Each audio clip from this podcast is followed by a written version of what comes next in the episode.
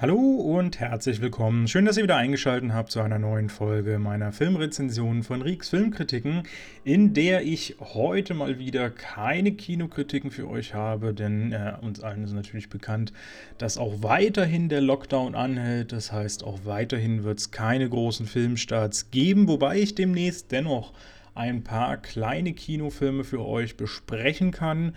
Äh, da freue ich mich auch schon sehr darauf. Allerdings ist natürlich die Frage, wann wir sie überhaupt zu sehen bekommen oder ob sie nicht letztendlich dann doch wieder in Home Release geschoben werden. Aus diesem Grund habe ich jetzt mir diese Woche mal zwei Netflix-Filme rausgesucht, die ich besprechen möchte, die ich jetzt gerade auch in der letzten Woche erst gesehen habe und wirklich auch erwähnenswert finde. Aber wir können ja auch erstmal gucken, was ich überhaupt so in der letzten Woche alles geschaut habe. Denn da ist schon einiges dabei. Mein Jahr ist echt gut gestartet. Ich habe äh, schon ordentlich viele Filme hinter mir. Und äh, mal gucken, ob ich das anhalten kann, weil dann schaffe ich es auf jeden Fall dieses Jahr auch, meinen kleinen äh, Filmrekord pro Jahr quasi mal zu schlagen, an dem ich ja letztes Jahr ganz knapp dran vorbei geschrammt bin. Mal gucken, ob es dies Jahr klappt. Ja, was habe ich äh, jetzt zuletzt gesehen? Unter anderem habe ich mir mal den Bader-Meinhof-Komplex angeguckt, was ein deutsches Drama ist und äh, ich muss sagen, sehr, sehr, sehr schwierige Kost, wo ich äh, nicht äh, gerade wirklich begeistert war, wo es mir doch etwas zu lang war. Ähm, er geht halt um die Figuren äh, Bader und Meinhof ähm, und das ist alles ein bisschen, bisschen zäh gestaltet. Äh, also mich hat er überhaupt nicht gecatcht. Danach habe ich mir den äh, neuen Film Midnight Sky einmal angeschaut. Der wurde ja auch sehr äh, gehypt, will ich mal meinen, insbesondere weil das ja von George Clooney's, äh, also ein Film von George Clooney ist und natürlich auch mit George Clooney. Und äh, man muss auch sagen, er hat echt gute Bilder zum Teil, da macht schon äh, Spaß, aber so richtig einen, einen, eine, roten Faden findet er nicht so richtig. Der weiß nicht so richtig, wo es hingehen soll und ähm, verliert sich so ein bisschen in seiner Erzählung und ähm, versucht alles schön und toll zu machen, aber irgendwie fehlt da so ein bisschen Substanz in dem Film.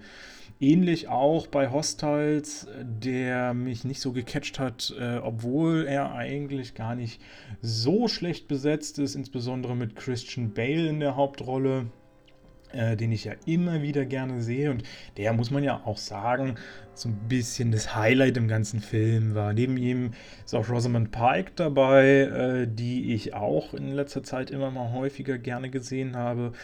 Und ähm, ja, auch, auch hier, aber da muss man sagen, einfach, dass mich dieser Film gar nicht so angesprochen hat, was einfach auch daran liegt, dass das so ein bisschen ähm, in der so Western-Zeit quasi äh, spielt. Äh, also auch Thema Indianer oder, oder Eingeborene ist dann eben ähm, elementar. Und äh, das hat mich einfach überhaupt nicht so gekriegt. Aber ich bin auch generell nicht für solche Filme so sehr empfänglich. Welchen ich da schon interessanter und spannender fand, und das war tatsächlich sehr überraschend für mich, weil ich eigentlich nicht so der Fan von James Franco bin, der dort eben die Hauptrolle spielt, ist der Film 127 Hours. Den wollte ich eigentlich schon damals äh, gucken, als er 2010 rauskam, äh, wobei ich damals noch nicht ganz so affin für solche Filme war. Ähm, mittlerweile kriegt mich das dann doch eher mal. Und ich bin ja auch, wie gesagt, kein großer Fan von James Franco. Aber hier hat er eigentlich seine Arbeit echt gut gemacht. Und es ist interessant, wie die es geschafft haben, einen Film, der ja eigentlich generell nur aus einer einzigen Person besteht und aus nur einem einzigen Handlungsort, wo auch diese Person natürlich nicht wegkommt, äh, ohne jetzt allzu viel von der Story zu verraten, die jetzt aber auch nicht so überraschend ist, muss man jetzt auch gleich noch dazu sagen, ähm, haben sie es echt geschafft, einen interessanten Verlauf zu entwickeln, starke Bilder einzubinden und ähm, schon meine Neugier auch über den gesamten Film hinweg zu halten. Und äh, ich muss sagen, ich habe ihn gerne gesehen, das war interessant. Es ist natürlich schrecklich, wenn sowas passiert, also Hut ab vor Leuten, die sowas durchmachen müssen. Ähm, was natürlich wohl eher nicht der Regelfall sein sollte, äh, aber äh, wie hier der Film das ja quasi zeigt, ist es, kann es einfach passieren. Es ist halt nun mal nicht ausgeschlossen, sowas. Äh, ansonsten habe ich auch mal Richie Rich wieder gesehen, den habe ich als Kind auch immer mal ganz gerne geguckt. Ähm, wobei ich jetzt im Nachhinein gar nicht mehr so richtig weiß, warum, weil der ist echt nicht gut und beziehungsweise vielleicht einfach noch nicht gut gealtert.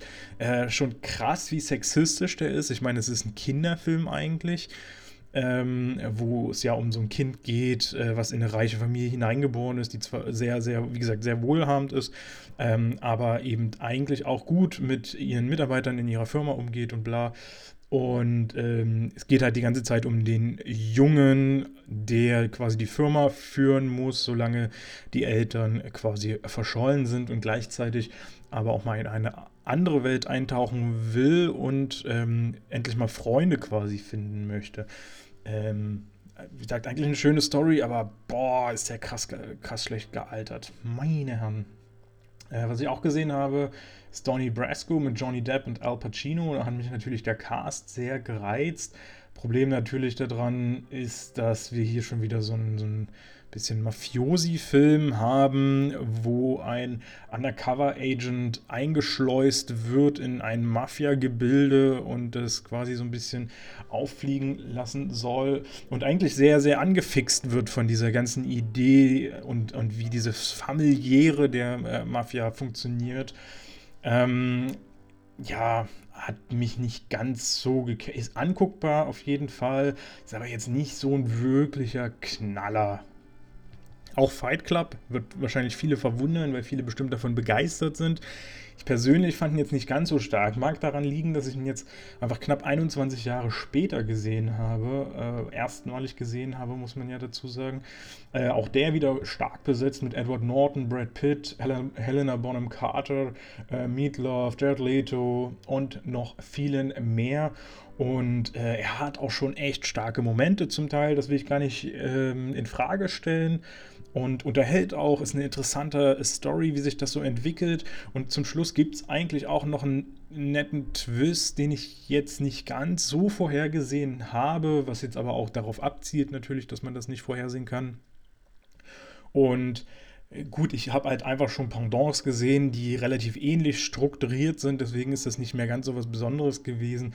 Man muss natürlich aus der Perspektive sagen, wenn man den damals geguckt hat, 1999, dann war das wahrscheinlich einer der ersten Filme, der diese Art von Storyline aufgegriffen hat und damit dann vielleicht so ein bisschen einen, einen besonderen Punkt äh, in, in der Filmgeschichte quasi eingefügt hat. Äh, von daher, ähm, ja, also bestimmt ein sehr guter Film, wenn man es aus der Perspektive betrachtet. Mich hat er nicht ganz so extrem mitgerissen. Was ich noch gesehen habe, ist Bring Me Home, aber den werde ich jetzt nicht weiter ansprechen, weil da wird es noch eine längere Kritik zu geben. Ähm, auch geguckt habe ich einen deutschen Film, äh, Nicht alle waren Mörder, der ist von 2006 und äh, mit Nadja Uhl unter anderem und Axel Prahl. Hannelore Elsner macht auch noch mit. Ähm, ist so ein bisschen, ja, das typisch Deutsche halt. Kriegsfilm oder, oder äh, quasi Judenhass. Äh, und das wird halt alles so ein bisschen verwurstelt da drin. Äh, Im Prinzip, ja, es ist ein Film, den man durchaus mal äh, gesehen haben kann. Also er ist jetzt nicht super mega schlecht, wobei einige schauspielerische Aspekte, also gerade von den Hauptdarstellerinnen, nicht so toll waren und nicht so locker leicht wirken. Da waren die Nebenfiguren schon deutlich stärker. Insbesondere Katharina Thalbach, die ich mal wieder loben muss, bis sonst wohin, die es einfach großartig gemacht hat und die mir richtig, richtig gut gefallen hat. Ähm, aber ansonsten nicht so das Mega-Highlight, was man auf dem Zettel haben muss. Äh, was haben wir denn noch gesehen? Office Space wird ja eigentlich auch recht hoch geratet oder, oder gewertet. Mich hat er jetzt nicht ganz so gecatcht. Mit Ron Livingston in der Hauptrolle, Jennifer Aniston. Da war sie noch ziemlich jung. 1999 kam nämlich der Film raus. Und ist so ein bisschen eine Komödie, so über dieses äh, Leben am Arbeitsplatz, diesen Alltags, äh, oder Alltagsdramatiken, also das klassische zur Arbeit fahren und dann stehst du im Stau und dann, wenn dann die äh, wenn die linke Spur die ganze Zeit durchfährt, ziehst du die linke Spur, auf einmal fährt die gar nicht mehr, die rechte Spur fährt und so, so eine Späße wurden da halt immer wieder mit reingebastelt und ja, ist schon überall so ein bisschen drüber, die, die ganze Geschichte. Äh, ist auch mal ganz nett anzugucken. Äh, also kann man durchaus auch mal äh, reinschauen, aber muss jetzt nicht unbedingt sein.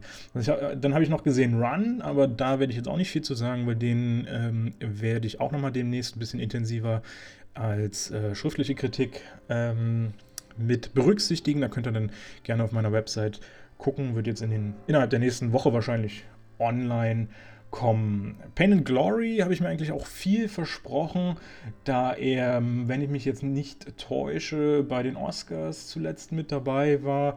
Äh, insbesondere Antonio Banderas hier in der Hauptrolle.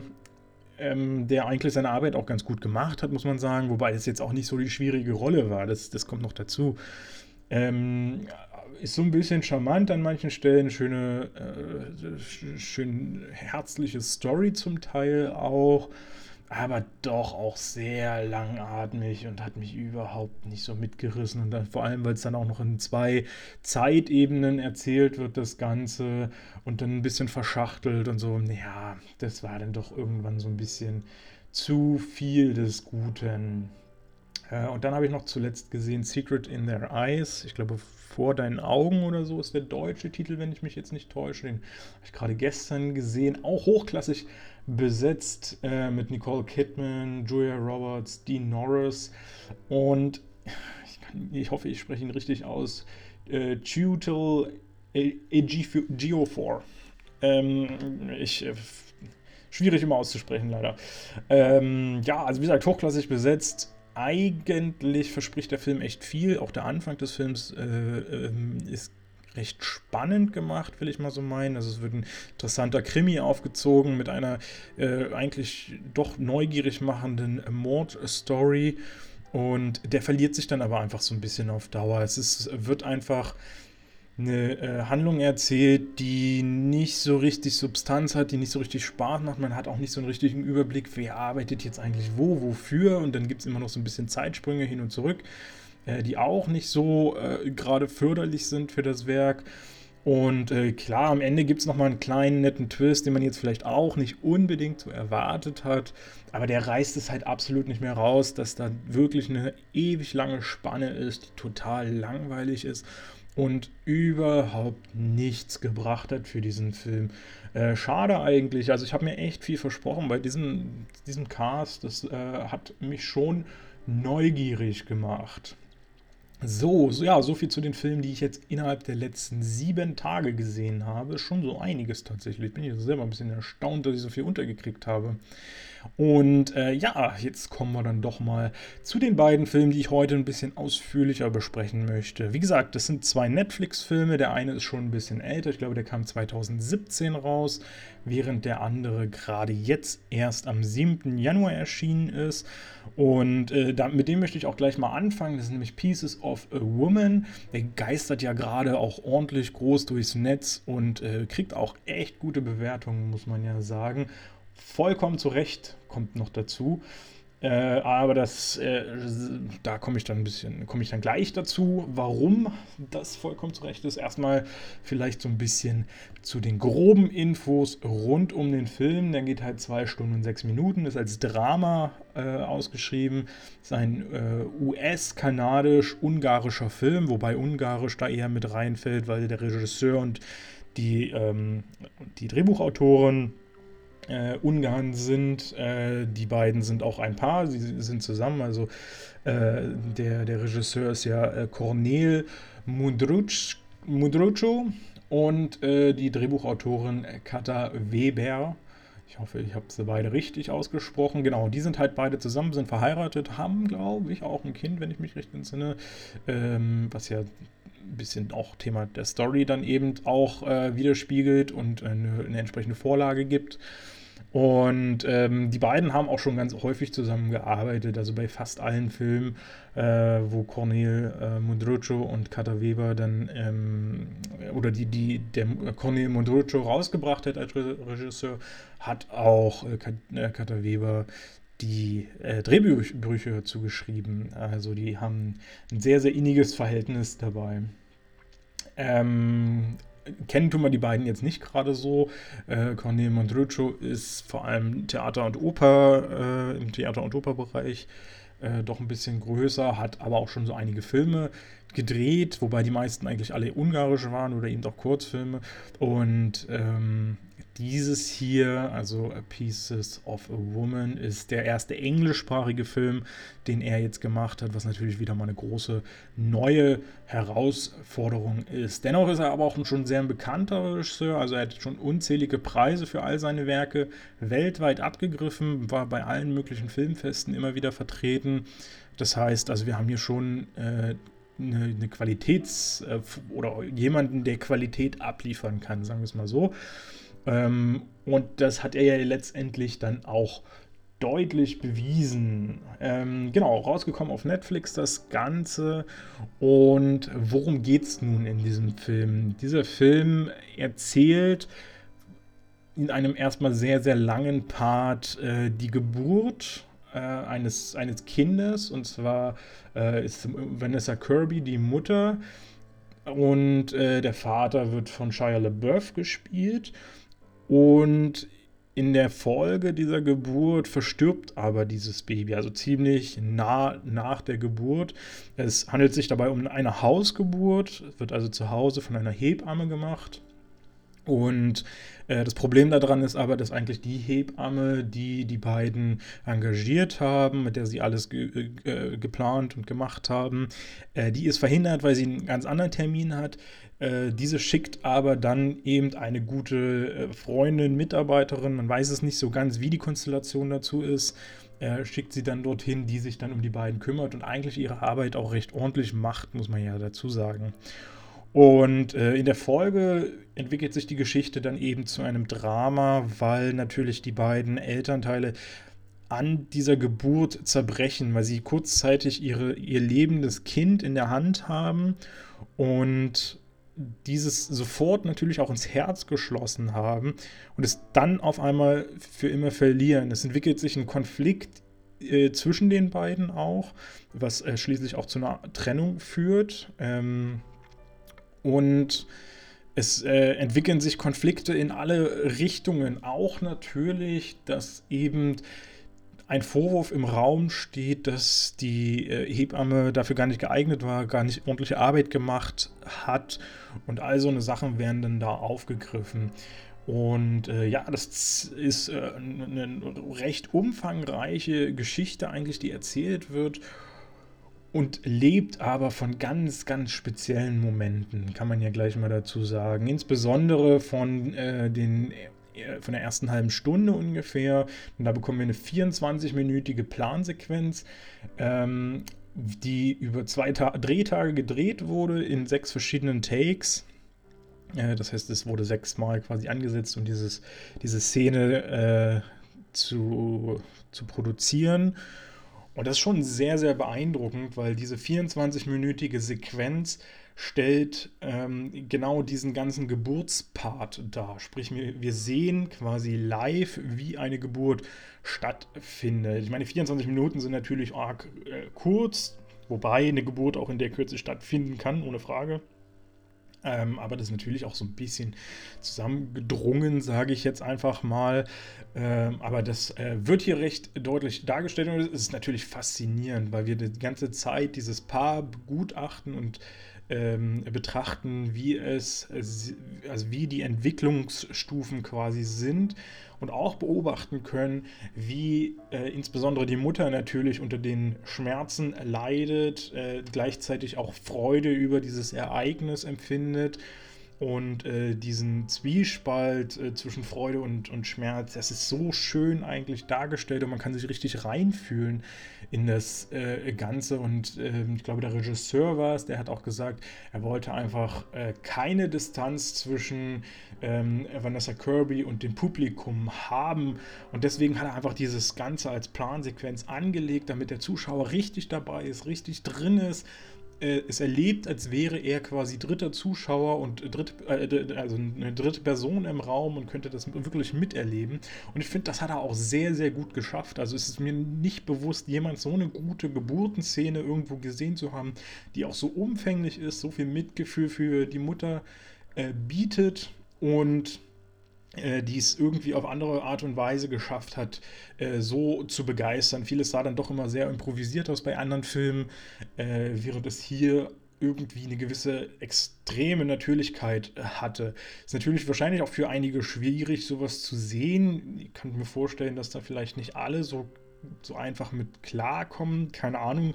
Man hört ja auch immer wieder, dass bei einer realen Geburt dann zum Beispiel die Männer oder so mal zusammenklappen. Aber ich glaube, das ist für alle, äh, insbesondere auch Singles oder so, die sich damit halt wirklich noch nicht auskennen oder noch nie auseinandersetzen mussten oder sonstiges, wirklich mal interessant, das zu beobachten und so einen Einblick äh, da rein zu bekommen. Und ich als Laie, auch ich habe natürlich noch keine Kinder und kann das deswegen nicht sagen, äh, aber ich als Laie würde sagen, dass das schon echt stark gelungen ist, wie das umgesetzt wurde. Auch insbesondere, wie Shia LaBeouf dann immer reagiert hat als Vater, der äh, recht hilflos wirkte in vielen Szenen und trotzdem versucht hat anzupacken, wo es geht, ähm, seiner, seiner Frau zu helfen, äh, Liebe und Herzlichkeit zu schenken, äh, gleichzeitig aber auch eben in allen Situationen zu helfen, also so aus der Wanne heben und dann zum Bett bringen und all so eine Sachen. Äh, was eben dann doch in dieser Situation wahrscheinlich deutlich schwieriger ist. Und äh, ja, ich finde, das hat, ist richtig gut gelungen. Also, das ist wirklich eine herausragende Plansequenz, muss man echt äh, sagen. Vielleicht für alle nochmal, die jetzt mit dem Begriff Plansequenzen nichts anfangen können, das ist eben äh, eine Sequenz, eine Aufnahme, äh, die komplett über 24 Minuten quasi live gedreht wurde, wo nicht drin rumgeschnitten wurde oder sowas, sondern einfach das so gefilmt wurde, wie es passiert ist. Äh, was natürlich auch schauspielerisch eine große Herausforderung ist, weil du musst deinen Text quasi können oder zumindest gut improvisieren können, je nachdem. Und äh, du musst immer wissen, wo ist die Kamera, wie muss ich mich bewegen, damit, die, äh, damit da kein Konflikt zwischen Kamera und, und äh, dem äh, Schauspiel stattfindet und all sowas. Und das ist natürlich eine schöne Leistung, auch wenn es jetzt keine so pompöse Leistung ist, wie wir es zum Beispiel in 1917 gesehen haben, wo ja auch ewig lange Plansequenzen sind, die aber zu, zudem noch mit kriegerischer Action versehen wurden. Ähm, so haben wir hier halt eine äh, Plansequenz, die eben doch recht schlicht und ruhig und nur in so einem kleinen Haus eben stattfindet, aber trotzdem schon echt beeindruckend, was wir da zu sehen bekommen. Äh, Vanessa Kirby hat auch gesagt, dass es insgesamt für sie die herausforderndste, aber auch äh, einer der besten Momente, den sie je im Set hatte. Also, dass äh, sie total mitgerissen wurde, insbesondere eben von dieser Plansequenz. Und ähm, dass das wirklich äh, äh spannend war für sie, so eine Rolle einmal zu verkörpern. Ähm, Vanessa Kirby kennen wir ja schon aus Alles eine Frage der Zeit zum Beispiel. Mein absoluter Lieblingsfilm, habe ich auch schon mehrfach gesagt. Da hat sie die Freundin, Freundin, auch gut, die Freundin natürlich von Rachel McAdams äh, gespielt, der Hauptdarstellerin äh, in, in About Time oder Alles eine Frage der Zeit. Äh, ist nur relativ kurz und klein zu sehen, gar nicht so eine große Rolle, aber äh, fand ich trotzdem immer äh, ganz nett. Sie, also sie hat einen schönen Kontrast einfach geboten zu den ganzen anderen Figuren. Äh, ansonsten kennen wir sie noch aus Everest von 2015 mit Jake Gyllenhaal, Sam Worthington und Kira Knightley unter anderem, äh, der ja auch echt beeindruckende Bilder lieferte, äh, über passend natürlich zum, zum Titel einen Aufstieg äh, auf den Everest, der dann auch so seine Schwierigkeiten birgt. Ansonsten hat sie jetzt zuletzt auch Mission Impossible Fallout, also das war, glaube ich, so der letzte, 2018 äh, kam der raus. Ähm, da hat sie noch mitgewirkt und auch beim letzten Fast and Furious, den Hobbs and Shaw, dieses äh, kleine Spin-off, was da noch äh, dazu kam, von 2019. Da hat sie auch eine Rolle gehabt.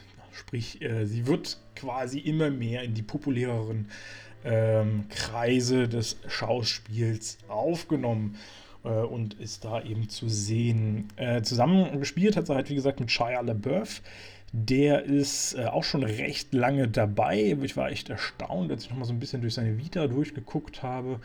Äh, ich kenne auch viele Filme noch nicht, liegt aber auch vor allem daran, dass ich echt meine Schwierigkeiten jahrelang immer mit Shia LaBeouf hatte.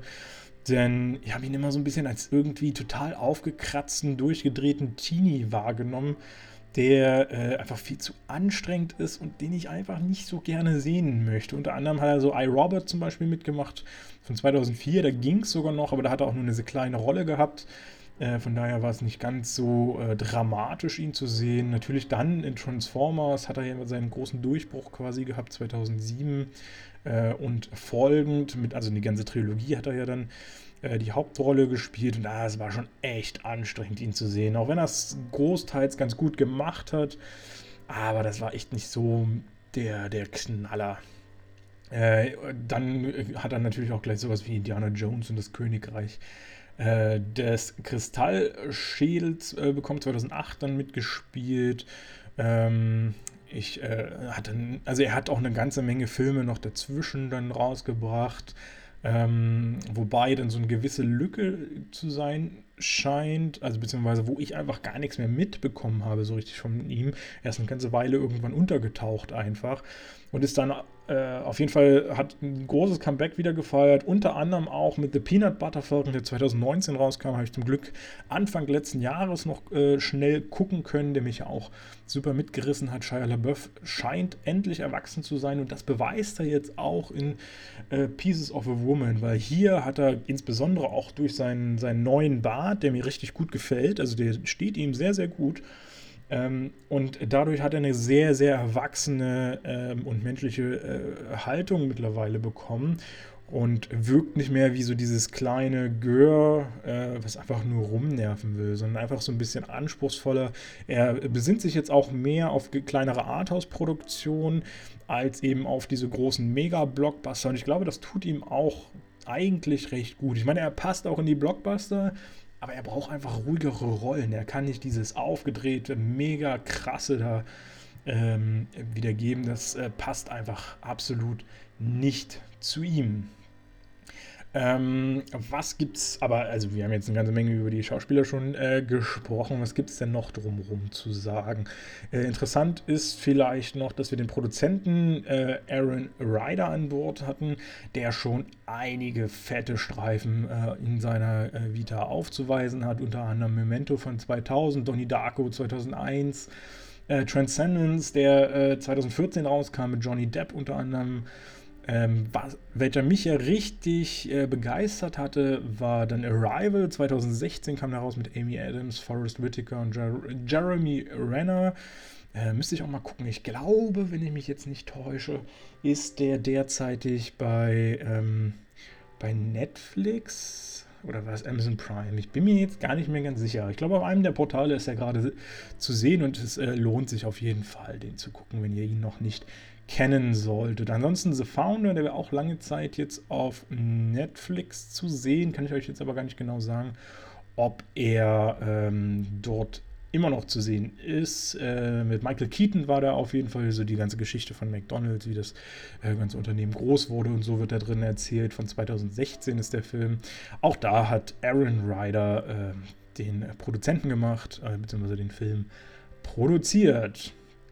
Ähm, ansonsten zur Handlung des Films vielleicht noch mal ein bisschen, beziehungsweise nicht direkt zur Handlung, sondern wie ich diesen Film fand. Es gibt noch, ähm, also man muss erstmal dazu sagen, diese 30 Minuten, über die ich jetzt ganz lange gesprochen habe, die ganz am Anfang sind, das ist die Einführung des Films. Nach diesen 30 Minuten, ich weiß nicht mehr genau, 30 Minuten und 34 Sekunden oder irgendwas war es, da kommt dann erst der Filmtitel und da geht dann der Film quasi erst so richtig los.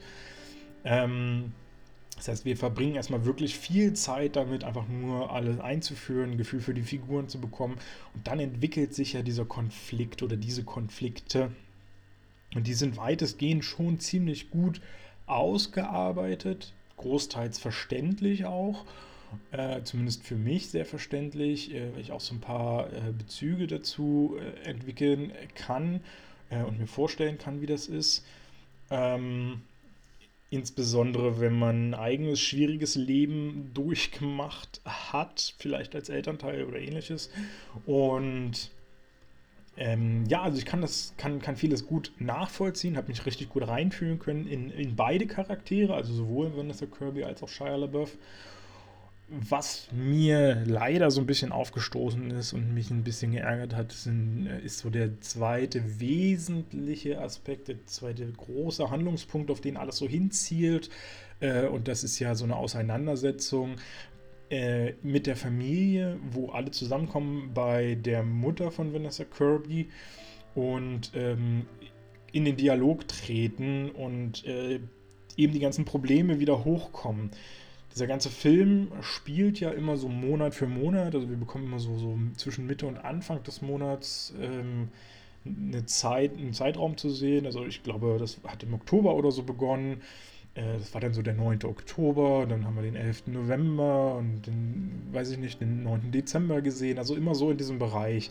Es geht so über mehrere Monate hinweg und dann äh, bekommen wir halt den Zwischenpart immer nur ähm, ansatzweise mit, was da geschieht. Es äh, wird natürlich dann in diesen Sequenzen, die wir dann zu sehen bekommen, irgendwie versucht zu verarbeiten, was eben äh, zuletzt geschah. Da muss sich dann der äh, Zuschauer so ein bisschen drauf einstellen. Ist manchmal gar nicht so leicht, ähm, aber im Prinzip finde ich, geht es schon, weil man sich das natürlich auch gut vorstellen kann. Was würde denn jetzt eventuell folgen? Sehr, sehr stark fand ich, dass äh, verschiedene Sachen und verschiedene, verschiedene Problematiken nur sehr leicht angedeutet wurden. Ich meine, natürlich wurde so ein bisschen äh, der, äh, das Publikum auch darauf gestoßen. Aber wir bekommen zum Beispiel einfach zu sehen, wie Shia LaBeouf sich irgendwann mal äh, irgendeine Whisky oder sonstige Rumflasche oder sowas in äh, seine Thermoskanne schüttet und äh, das sind so leichte Andeutungen, die natürlich ein viel, viel komplexeres Thema dann dahinter klar machen und eigentlich schon so ein bisschen deutlich machen, ah, was könnte denn jetzt in diesem nächsten Monat passieren, wohin könnte dann das Ganze eskalieren und, und wie baut sich das auf.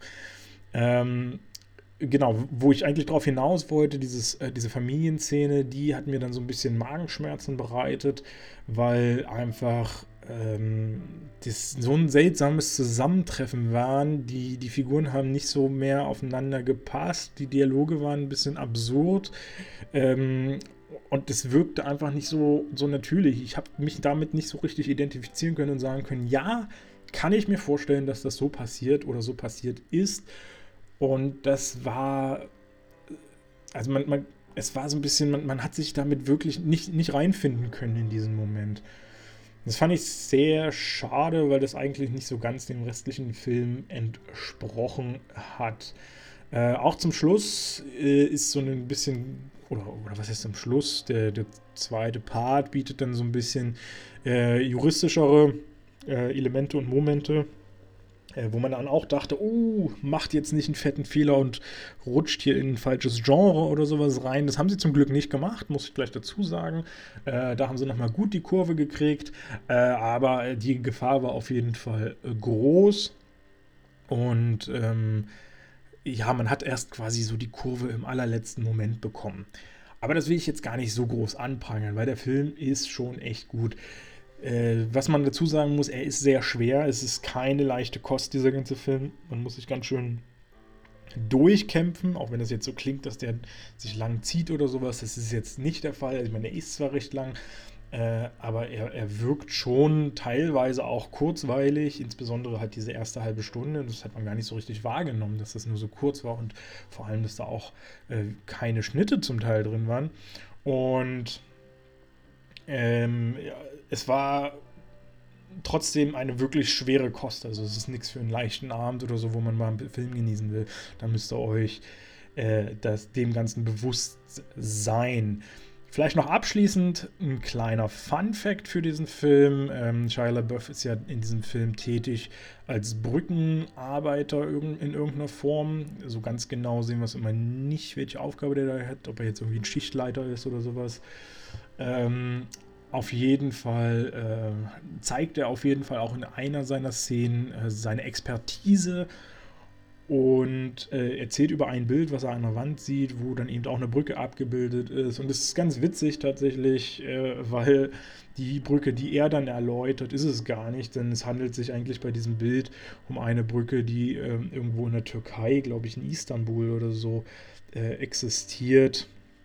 Und ähm, ja, das ist halt so eine kleine, kleine nette Anekdote, die jetzt da noch mit reinspielt. Das ist natürlich jetzt nichts Dramatisches für diesen Film.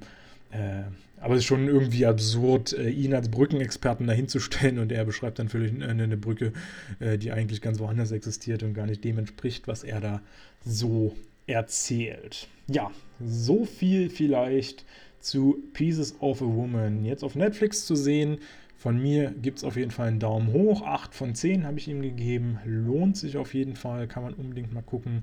Aber wie gesagt, absolut nichts für einen Abend, wo ihr einfach mal ausspannen, äh, vielleicht was äh, Scherzhaftes sehen wollt, was Romantisches.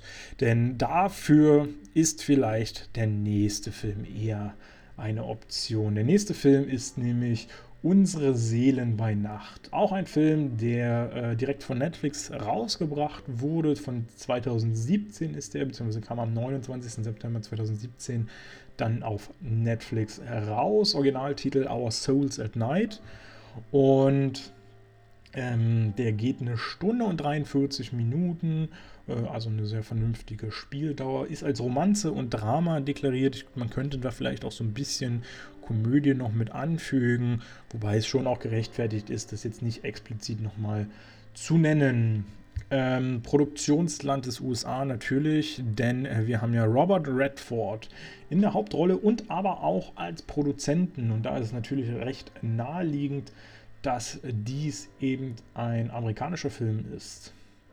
Äh, Robert Redford kennen wir natürlich aus vielen, vielen tollen Filmen, unter anderem äh, Sneakers, Die Lautlosen von 92, oder Der Pferdeflüsterer von 98, auch immer wieder ein großartiger Film. Hat er, glaube ich, auch produziert und, wenn ich mich nicht täusche, sogar Regie geführt dafür. Ähm, also äh, starkes Werk. Ansonsten Der Clou von 73. Äh, Robert Redford ist ja nun bei Weitem kein junger Hecht mehr, aber immer wieder schön zu sehen, trotzdem. Und äh, wo mir sehr aufgefallen ist, ist äh, zuletzt, und das ist noch gar nicht so lange her, einmal ein Picknick mit Bären. 2015 kam der raus mit no Nick Nolte hat er den gedreht, ähm, was so ein bisschen, ein, also so ein, so ein ah, wie schimpft sich das jetzt? Jetzt habe ich den Begriff gar nicht parat. Ähm, so, so, ein Film ist, wo eben die beiden Hauptdarsteller äh, wandern und äh, zu sich selbst finden wollen. Äh, so ein bisschen Jakobsweg mäßig, aber in den Appalachen, wenn ich mich jetzt gerade nicht täusche, also in amerikanischen Gebirgen, äh, machen sie das Ganze. Und das ist eigentlich eine schöne ja, eine schöne, eine schöne Komödie, würde ich fast sagen. Drama ist es nicht so ganz, äh, weil der hat schon echt ein paar sehr humoristische Momente drin. Nick Nolte ist großartig in dem Film, hat mir richtig Spaß gemacht, kann ich sehr empfehlen. ansonsten äh, wird mir auch noch sehr aufgefallen ist, ist halt Elliot der Drache, äh, die Neuverfilmung oder Realverfilmung von Elliot das Schmunzelmonster. Äh, von 2016 ist der Film. Und da spielt er auch eine der ja, kann man das Hauptrollen nennen? Eigentlich ist es ja fast eher eine Nebenrolle. Äh, aber eine der wesentlichen Rollen, sage ich mal, trotzdem. Und äh, ja, da gefällt mir einfach also dieses ganze Drumherum. Das ist ein sehr, sehr charmanter Film. Gutes, ähm, gute Animationen des Drachen auch, also gute, gute Darstellungen. Und ähm, der hat mich auch echt begeistert und auch zu Tränen gerührt. Lohnt sich auf jeden Fall mal reinzugucken. Ja, also Robert Redford, wie gesagt, uns allen natürlich bekannt. Großer Schauspieler, großer Produzent. Ähm, hat, glaube hatte der nicht gesagt, dass er seinen letzten Film gedreht hatte da jetzt und dass er keine mehr machen wollte? Irgend sowas habe ich jetzt noch im, im Hinterkopf, dass er äh, seine Karriere quasi abschließen wollte. Aber da bin ich mir jetzt gar nicht mal ganz so sicher. Ja, der Film Unsere Seelen bei Nacht basiert auf einem gleichnamigen Buch, welches von Kent Haruf rausgebracht wurde. Ähm, dies schrieb er noch kurz vor seinem Tod. Ich glaube 2014 oder sowas. Äh, wo ist er gestorben? Ähm, ich glaube, er hat es auch noch zu Ende bringen können, wenn ich das richtig gesehen habe. Das Buch wurde allerdings dann erst 2015 posthum veröffentlicht. Ich glaube im Mai 2015. Äh, sprich, er hat das alles davon gar nicht mehr mitbekommen. Da muss man ja schon sagen, ey, wenn das 2015 rausgekommen ist, das Buch 2017 äh, dann der Film schon existierte. Zwei Jahre ist schon echt sportlich, muss man, äh, muss man dem Film schon zugestehen. Wobei natürlich der Film jetzt auch nicht gerade mit so spektakulären Elementen arbeitet, dass man sagt, das könnte man natürlich nicht so schnell runterdrehen. Also da äh, bleibt der Film natürlich schon sehr auf dem Boden. Und ähm, er liefert natürlich die Möglichkeit, das auch relativ gut und schnell zu inszenieren. Ähm, die ganze Geschichte spielt in Hold, ist ganz interessant tatsächlich, weil Holt ist so ein äh, fiktionales Land, welches äh, Kent Haruf geschaffen hat, wo all seine Geschichten drin äh, spielen. Ähm, ich glaube, das soll in Colorado liegen, wenn ich mich jetzt gerade nicht täusche. Und ähm, genau, das ist halt so eine fiktionale Welt, wo er einfach all seine Geschichten angesiedelt hat. Finde ich immer eine ganz nette Idee. So ein bisschen ähnlich wie bei den Simpsons, die ja mit Springfield eigentlich auch eine existierende Stadt äh, haben und wo dann immer wieder natürlich darauf äh, gedeutet und gescherzt wird, ähm, dass diese Stadt zwar in Amerika existiert, aber nie so richtig klar wird, wo die eigentlich liegen soll und so eine Sachen. Ähm, das so, so, ein bisschen Pendant dazu kann man das vielleicht äh, so einschätzen. Ähm, wir haben auch sehr, sehr bekannte ähm, Drehbuchautoren bei diesem Film dabei gehabt. Äh, Scott Neustatter, Scott Neustatter und äh, Michael Weber. Ähm, die haben beide bisher jetzt nicht so viele Filme gemacht. Ich glaube, wir sind jetzt so bei zehn Filmen oder sowas, wo sie das Drehbuch geschrieben haben. Aber allesamt oder die meisten davon schon echt krasse Dinge, die auch einen guten Durchbruch hatten. Und äh, sie haben bisher immer zusammengearbeitet. Also ich glaube, sie haben äh, noch nicht einen Film mal irgendwo einzeln oder so gemacht, sondern immer zusammengewerkelt. Und man muss auch sagen, das äh, tut dem Ganzen, glaube ich, auch sehr gut, weil da kommen schon coole Sachen bei raus. Unter anderem 500 Days of Summer von 2009 mit äh, Joseph Gordon-Levitt, der seit Ewigkeiten auf meiner Liste steht. Ich habe ihn schon so oft empfohlen bekommen. Der soll so toll sein. Der, beziehungsweise eine äh, große Szene haben, die so saustark ist und auf die ich mich eigentlich total freue. Und äh, ich habe es aber bisher einfach immer noch nicht geschafft. Was aber auch daran liegt, dass der ja nirgendwo mal hochgeladen wird. Also falls ihr das irgendwo mal mitkriegt, dass der irgendwo zu sehen ist, Netflix, Amazon, Mubi oder sonst wo, sagt mir gern Bescheid. Ich will diesen Film unbedingt sehen. Ich wurde ganz, ganz heiß darauf gemacht. Äh, ansonsten haben sie auch Das Schicksal ist ein mieser Verräter geschrieben. 2014 kam der raus. Der hat mich natürlich auch sehr, sehr berührt, sehr herzlich.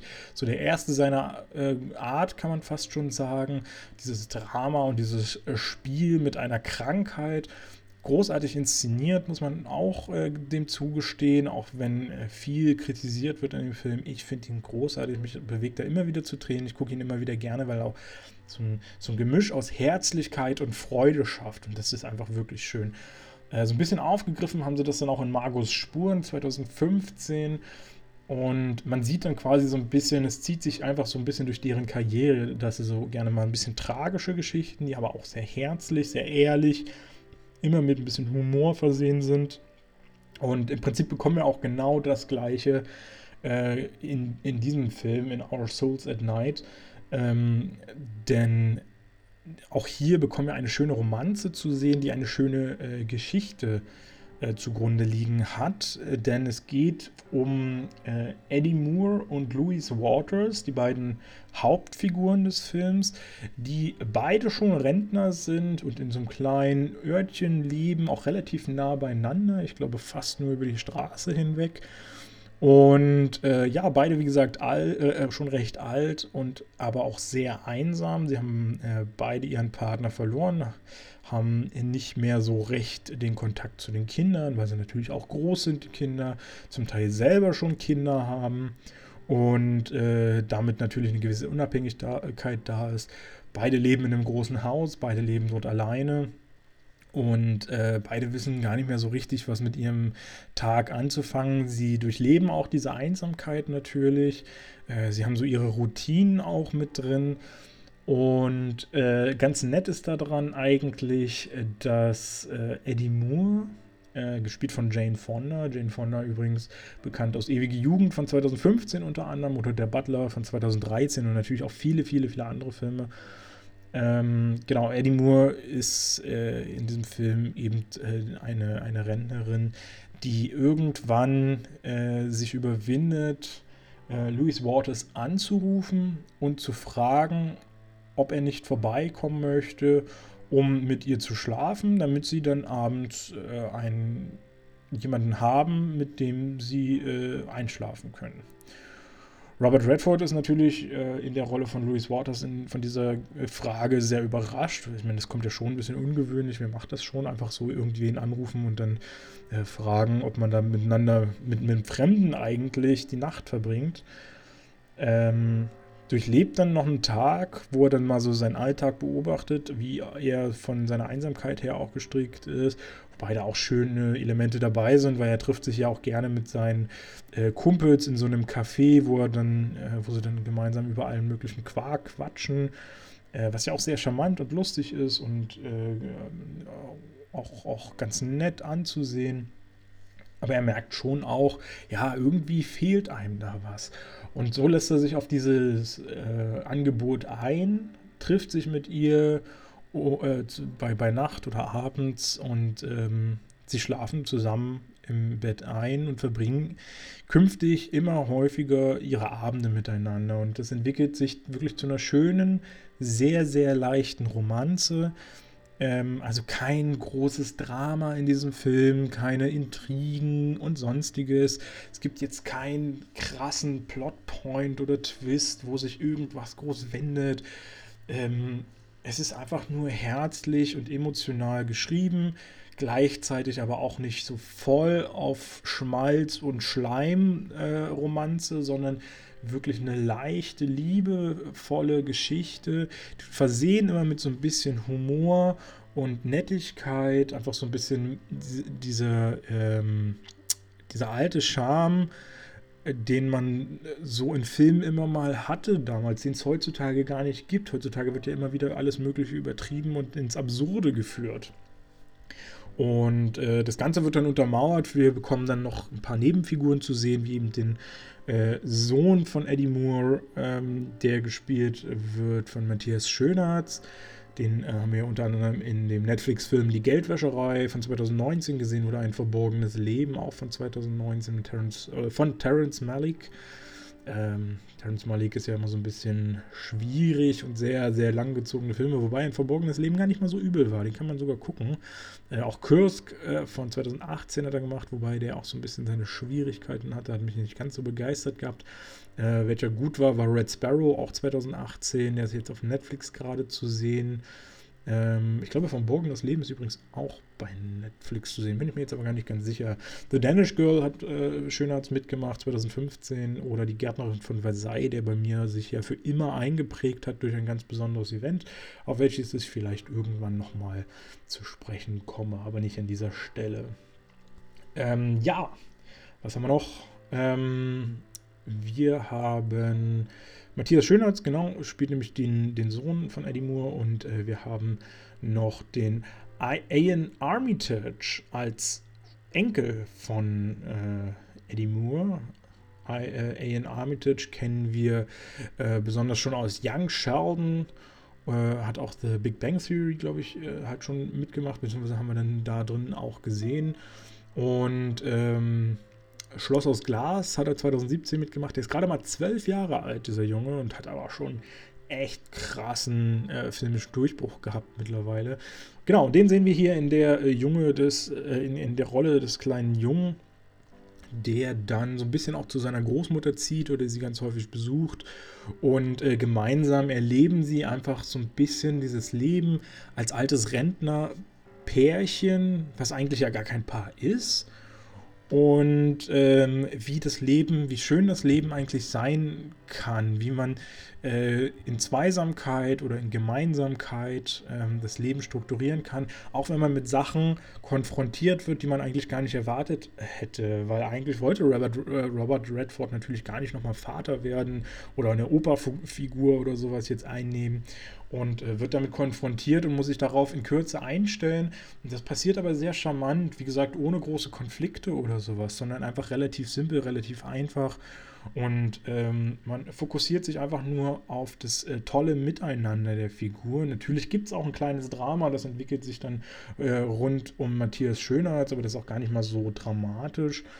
Ähm, es äh, war hier noch interessant der Konflikt ähm, weil ich habe den Film mit jemandem zusammengeschaut ähm, und da sind wir dann irgendwann so ein bisschen auseinander äh, äh, dividiert in unseren Meinungen, äh, weil da ein Konflikt entsteht, für wen sich dann die Mutter so entscheidet. Also es ist quasi so die Frage, äh, schließe ich mich jetzt dem oder dem im Nachhinein an Und man muss sagen, man kann es aus zwei Perspektiven betrachten, diesen, diesen kleinen Konflikt, der da eine äh, ne, ne Rolle äh, spielt. Ähm, und ich muss aber ehrlich sagen, so wie es dargestellt ist, kann ich das absolut nachvollziehen. Und für mich ist es absolut verständlich. Und ich glaube, auch viele Mütter würden das genauso unterschreiben, wie es passiert ist. Ähm, ich weiß nicht genau, ob das so eine generelle Einstellung wäre oder ist und ob da die Vernunft dann halt auch wirklich sinnvoll ist zu betrachten. Aber es ist äh, an sich ist es durchaus nachvollziehbar, dass die Reaktion am Ende genauso geschieht, wie sie ist. Ja. Ähm, was gibt es noch zum Film zu sagen? Im Prinzip habe ich eigentlich schon alles äh, drin. Denn ähm, viel, viel mehr passiert gar nicht. Wir kriegen jetzt kein visuelles Spektakel zu sehen. Es gibt halt immer wieder charmante Momente, immer wieder ganz nette Sprüche, immer wieder ganz nette Worte und äh, einfach so ein paar Szenen, wo man dann auch mal humorvoll schmunzeln kann, ähm, die das Ganze sehr leicht und sehr angenehm machen. Und äh, es ist eigentlich einfach schön. Es gibt hierfür nicht so viele Begriffe für diesen Film, die man äh, sagen kann, um den Film zu rezensieren, außer einfach, es ist ein schöner Film. Er macht einfach ein schönes und gutes Gefühl und das gibt es auch so in dieser Form nicht mehr so häufig heutzutage. Also deswegen kann ich das durchaus empfehlen, diesen Film zu gucken. Er ist sehr ruhig gehalten, ohne Frage. Also er hat immer so das gleiche Pacing. Er versucht nicht irgendwo mal anzuziehen. Nee, er ist wirklich immer auf dem gleichen Level. Also wenn man so die ersten fünf Minuten gesehen hat und er schon erkennt, boah, das ist mir viel zu langsam oder so, dann sollte man es auch lassen, weil der Film ändert sich nicht irgendwo nochmal. Das bleibt in diesem Modus drin. Und ähm, das finde ich aber, wie gesagt, echt gut auch, dass man da jetzt nicht groß dann eine Struktur schafft und sagt, oh, wir müssen jetzt richtig Gas geben und hier nochmal ein bisschen Power reinlegen, damit die Spannung hochsteigt oder sowas. Denn das braucht nicht jeder Film. Ist einfach so. Und äh, ja, wie gesagt, das äh, finde ich eine, eine, sehr schön charmante äh, Liebesgeschichte, äh, die es sich lohnt, auch mal wieder anzugucken. Ähm, hätte ich echt nicht gedacht. Ist faszinierend, dass mir das damals entgangen ist, dass ich es bis äh, erst heute gesehen habe. Ich kann es auf jeden Fall sehr, sehr empfehlen und hoffe, euch damit einen Anreiz gegeben zu haben, äh, mal dort reinzuschauen. Und ähm, wenn ihr der gleichen Meinung seid, äh, finde ich das super. Lasst mir gerne dafür einen Kommentar da. Ansonsten könnt ihr mir natürlich auch äh, schreiben, wenn euch das nicht so gefallen hat. Ähm, dieser Podcast wird natürlich wieder auf äh, YouTube zu hören sein. Ansonsten könnt ihr mir im zugehörigen Instagram-Artikel oder auf meiner Website immer gerne äh, schreiben, einen Kommentar hinterlassen. Ich freue mich immer sehr darüber. Und äh, bin schon gespannt, was ihr sagt. Äh, ansonsten immer gerne auch ein Like da lassen, folgt mir auf Instagram und so diesen ganzen Quark. Ihr kennt es ja. Bitte gerne überall den äh, Folgen-Button äh, drücken. Ihr unterstützt mich damit und das äh, finde ich immer super. Vielen lieben Dank dafür. Äh, ansonsten, ja, war es das für, von mir für heute. Ähm, so viel zu den Filmen. Ich glaube, ihr habt ein paar schöne Empfehlungen jetzt dabei gehabt. Äh, schaut doch gern mal da rein. Äh, ich wünsche euch eine wunderschöne Woche. Wir hören uns dann am nächsten Montag wieder. Lasst es euch gut gehen und bis demnächst in diesem Kino.